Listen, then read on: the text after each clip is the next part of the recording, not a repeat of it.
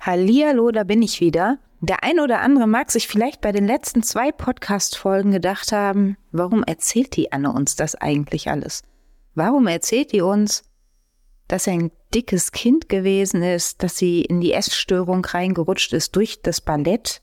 Die Intention des Ganzen ist eigentlich, euch mal zu zeigen, dass auch Ökotrophologen, also Ernährungswissenschaftler, Leute, die beruflich mit dem Thema Ernährung zu tun haben, auch nicht unbedingt immer problemfrei von ihrer Ernährung waren. Das heißt ja nicht, dass es heute noch so ist, aber ähm, bei den meisten, oder nee, ich kann nur von mir sprechen, es sind nicht die meisten, ich weiß es nicht, wie es bei den anderen ist. Ich kann es nur bei mir sagen, dass ich eigentlich durch diese Probleme, die ich in der Vergangenheit in, mein, in meiner Jugend eigentlich mit Ernährung hatte, überhaupt erst zu meinem Beruf gekommen bin. Es endete ja nicht damit, dass ich als Elfjährige angefangen habe oder versucht habe anzufangen, mich nach dem Essen zu übergeben. Das ist ja gar nicht der Punkt. Es ist ja weitergegangen. Also es ist ja so gewesen, dass ich dann, als ich dann Richtung professionelle Ballettausbildung gegangen bin, so mit, ja, wie alt war ich? 18, 19. Ich habe ja mega viel trainiert und ich wollte natürlich dünn sein. Und zu dem Zeitpunkt war ich eigentlich gar nicht mehr übergewichtig. Also so mit 15, 16 hatte ich eine vollkommen normale Figur für einen Teenager. Ich war halt nur nicht dünn was ja beim Ballett immer sehr wichtig ist. Das hatte ich ja schon gesagt. Und ich wollte dieses Ziel einfach erreichen. Und als ich dann eben Richtung professionelle Ballettausbildung gegangen bin, hat sich das logischerweise auch noch verschärft. Zum Teil habe ich den ganzen Tag gar nichts gegessen und war abends so ausgehungert, dass ich mir quasi einfach alles, was im Kühlschrank gewesen ist, auf einmal reingehauen habe. Das ist kein normales Essverhalten. Also ich war nicht magersüchtig und ich hatte auch keine Bulimie. Ich habe ja gesagt, das mit dem Übergeben nach dem Essen hat ja bei mir überhaupt nicht funktioniert. Aber ein normales Essverhalten sieht nun mal anders aus. Und dadurch, dass ich dann den ganzen Tag nichts gegessen hatte und abends dann plötzlich riesengroße Mengen und danach habe ich mich nicht übergeben, habe ich tatsächlich zugenommen. Also es war ein ständiges Auf und Ab in Bezug auf meine Ernährung. Äh, zu meinen Spitzenzeiten, als ich extrem wenig gegessen habe, habe ich, glaube ich, nur noch so ja, ich glaube 53 Kilo gewogen, also sehr wenig für meine Größe. Bin dann vortanzen gegangen und habe tatsächlich auch festgestellt, also an einer, an einer professionellen Ballettschule vortanzen gegangen und habe da tatsächlich auch festgestellt, ja, das war vielleicht auch gar nicht so doof, dass ich mich auf 53 Kilo runtergehungert habe, weil die erste Runde bestand daraus, dass man sich auf die Waage stellen musste. Und bei einer Kandidatin, die nach mir auf die Waage musste, ist das Ende vom Lied gewesen, dass sie wieder gehen konnte. Ja, also die ist gar nicht bis in den Ballettsaal zum Tanzen gekommen, sondern die konnte nach Hause gehen, weil sie zu schwer gewesen ist. Umgekehrt, ich war ja dann in der professionellen Ballettausbildung, habe ich tatsächlich, weil ich eben den ganzen Tag nichts gegessen hatte und dann abends so viel, weil ich eben total ausgehungert gewesen bin, habe ich zugenommen, obwohl ich jeden Tag sechs Stunden trainiert habe. Das ist so schlimm geworden, dass ich, ich erinnere mich noch gut dran, in, dem, in den ersten Semesterferien mit meiner Mutter hier in Köln eine Hose kaufen wollte und in die Hosen meiner normalen Größe nicht reingepasst habe und am Ende in der Umkleidekabine gestanden habe und in Tränen ausgebrochen bin, weil mir die Hosen nicht mehr gepasst haben. Dann habe ich wieder abgenommen das war ein permanentes Auf und Ab beim Gewicht, beim Essverhalten und normal sieht ganz anders aus. Und das ist das, was ich euch eigentlich mit auf den Weg geben möchte. Ernährungsberater, Ernährungswissenschaftler haben keine perfekte Ernährung unbedingt in ihrem Leben gehabt. Viele haben, glaube ich, Angst, wenn sie zu einem Ernährungs zu einer Ernährungsberatung gehen, dass derjenige, der da vor ihnen sitzt, sie überhaupt nicht verstehen kann dass derjenige überhaupt nicht nachempfinden kann, wie groß vielleicht ihr Leidensdruck ist oder wie schlecht es ihnen psychisch mit ihrer Ernährungssituation geht. Das ist falsch. Wir können oder ich kann durchaus nachvollziehen, was in euch vorgeht. Heute ist es ganz was anderes bei mir. Ich habe es geschafft, tatsächlich ein normales Verhältnis zum Essen zu entwickeln. Und ich bin wahnsinnig froh darüber. Aber es hat unglaublich lange gedauert, bis das eben passiert ist. Was wiederum ein Zeichen dafür ist natürlich, dass man sich für so eine Veränderung auch Zeit nehmen muss. Das geht nicht von heute auf morgen. Du wirst nicht in der Lage sein, Gewohnheiten, die du irgendwie schon seit 20 Jahren mit dir rumschleppst, von heute auf morgen wie so eine zweite Haut einfach abzustreifen. Das geht nicht. Da muss man an Gewohnheiten arbeiten. Man muss daran arbeiten, zu überlegen, was sind denn meine Trigger? Also was, was löst eigentlich aus, dass ich bestimmte Verhaltensmuster an den Tag lege? Sei es, ich habe schon als Kind gelernt, dass man beim Essen den Teller leer macht, obwohl man vielleicht gar keinen Hunger mehr hat. Oder wenn man einen besonders schlechten Tag hatte, sich über Lebensmittel, also über Ernährung zu belohnen. Auch das sind alles Dinge, die sehr, sehr häufig vorkommen und die auf gar keinen Fall die Ausnahme darstellen. Es ist viel mehr als nur zu wissen, ah ja, ich sollte viel Obst und Gemüse essen weil das hat viele Vitamine und Mineralstoffe, aber eben wenig Kalorien. Das heißt, davon kann ich viel essen. Und nein, ich sollte nicht jeden Tag das Stück Kuchen essen. Das Wissen ist das eine, die Umsetzung ist das andere. Und die Umsetzung kann einem eigentlich nur gelingen, wenn man versteht, woher eigentlich seine eigenen Verhaltensweisen kommen. Und dann als erstes daran zu arbeiten, diese Verhaltensweisen zu ändern. Und dafür braucht man eben Zeit das finde ich so wichtig und das ist auch so der Schwerpunkt meiner Arbeit in der Ernährungsberatung. Erstmal zu sagen, okay, wo kommen denn deine Verhaltensweisen her? Und nicht dir den Ernährungsplan dahin zu klatschen, zu sagen, ernähr dich mal vier Wochen oder acht Wochen, so dann wirst du schon abnehmen, ohne dabei zu berücksichtigen, was eigentlich dein Hintergrund ist. Weil der Hintergrund ist eigentlich so, das ist der, der Kern des Ganzen. Es geht auch überhaupt nicht darum, zu sagen, ja, ich reiß mich jetzt mal im Rahmen einer Diät zusammen, verbiete mir alles, was mir schmeckt und dann nehme ich ab das ist ja so der Kern von, von diesen ganzen Diätmodellen. Man darf ganz, ganz viele Sachen nicht mehr essen. Kein, kein Junkfood mehr, keine Burger mehr, keine Pizza mehr, Süßigkeiten sowieso nicht, weil Süßigkeiten sind ja Teufelszeug, weil da ist ja der böse Zucker drin. Alkohol am besten auch gar nicht mehr und zwar nie wieder.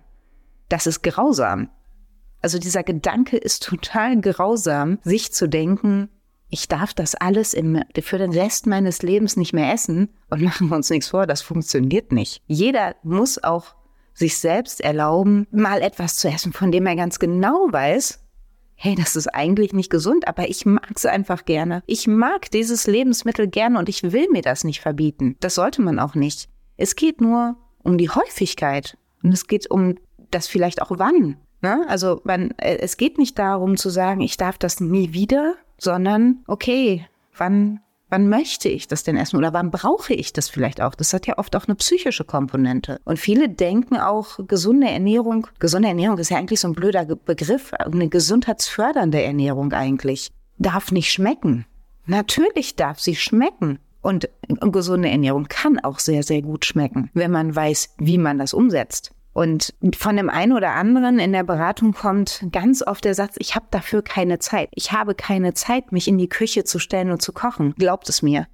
Ich hasse Kochen. Ja, ich bin Ernährungswissenschaftlerin, aber ich koche einfach nicht gerne. Ich habe sehr viele Bekannte und Freunde, die um ein Vielfaches besser kochen als ich und es auch deutlich lieber machen. Aber ich mache es halt einfach nicht gerne. Und das war aber auch nicht Kern meiner meines Studiums oder meiner Ausbildung, sondern in meinem Studium ging es überwiegend darum, was passiert denn mit den Nährstoffen überhaupt in unserem Körper?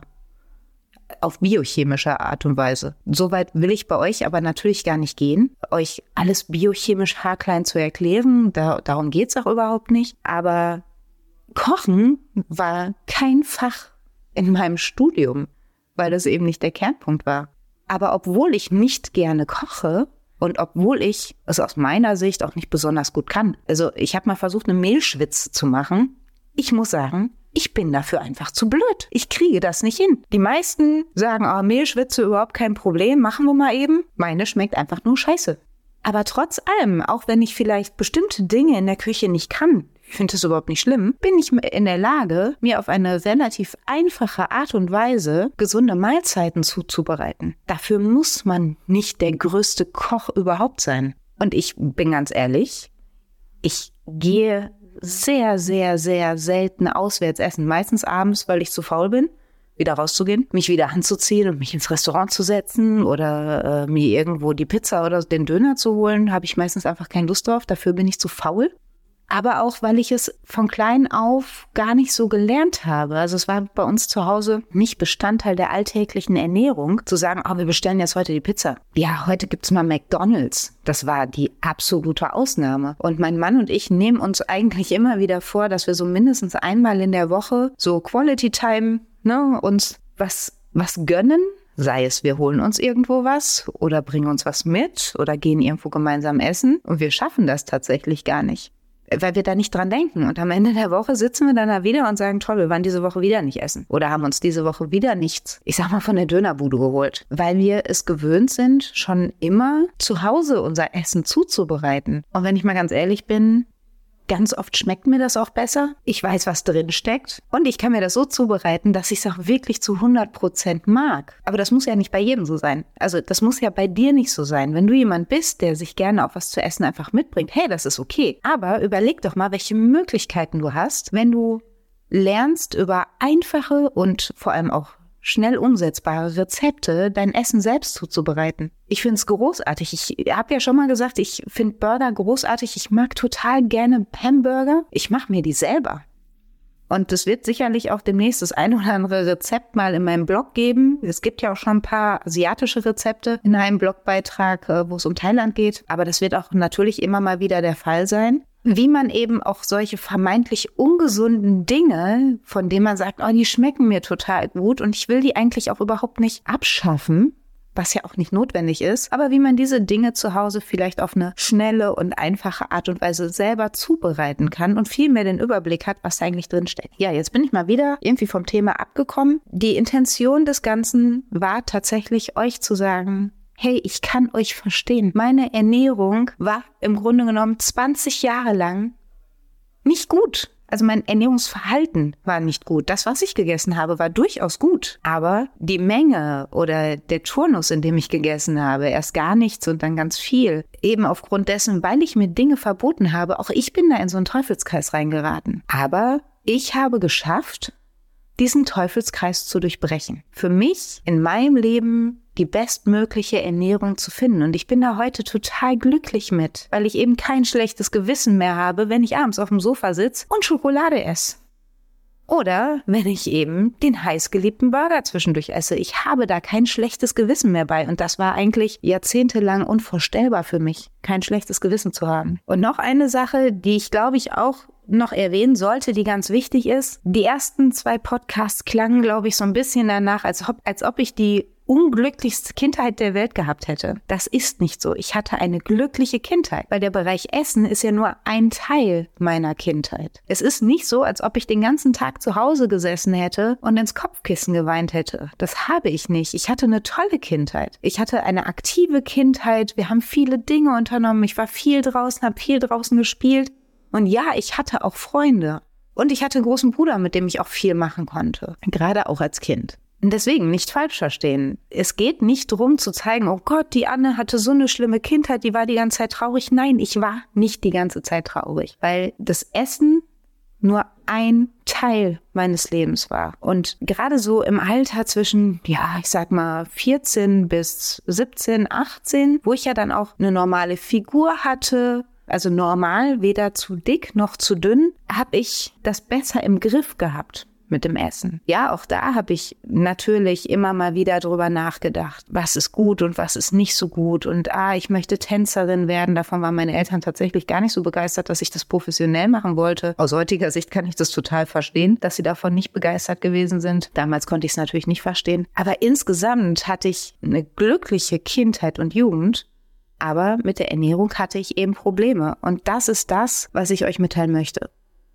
Ich nur weil ich Ernährungswissenschaftlerin bin, heißt das nicht, dass meine Ernährungsgeschichte total geradlinig ist und ich mich überhaupt nicht in euch reindenken kann oder denken muss, oh Gott, der kriegt das nicht hin. Im Gegenteil, ich kann es total gut verstehen und gerade weil ich es total gut verstehen kann, was man auch für einen Leidensdruck dann hat, gerade wenn man schon die 200. Diät gemacht hat und irgendwie immer noch übergewichtig ist, kann ich euch mit meinem Wissen und meinen Erfahrungen auch vielleicht noch ein bisschen mehr helfen als jemand, der eben so eine Geschichte nicht hatte. Ich hoffe, das ist rübergekommen, was ich euch sagen wollte und werde vielleicht in der nächsten Podcast-Folge noch mal mehr aufs Ballett eingehen. Ich weiß es aber ehrlich gesagt noch nicht so ganz. Greife ich auch einfach noch mal ein ganz neues Thema auf, Das mache ich, glaube ich, auch einfach spontan. Aber wichtig ist, dass ihr versteht, dass jemand, der mit Ernährung beruflich zu tun hat, genauso in seiner Geschichte auch vielleicht Probleme mit dem Essen hatte und euch durchaus verstehen kann und nicht denkt, oh Gott, warum kriegt derjenige das denn nicht hin? Ja, also äh, es geht nicht drum,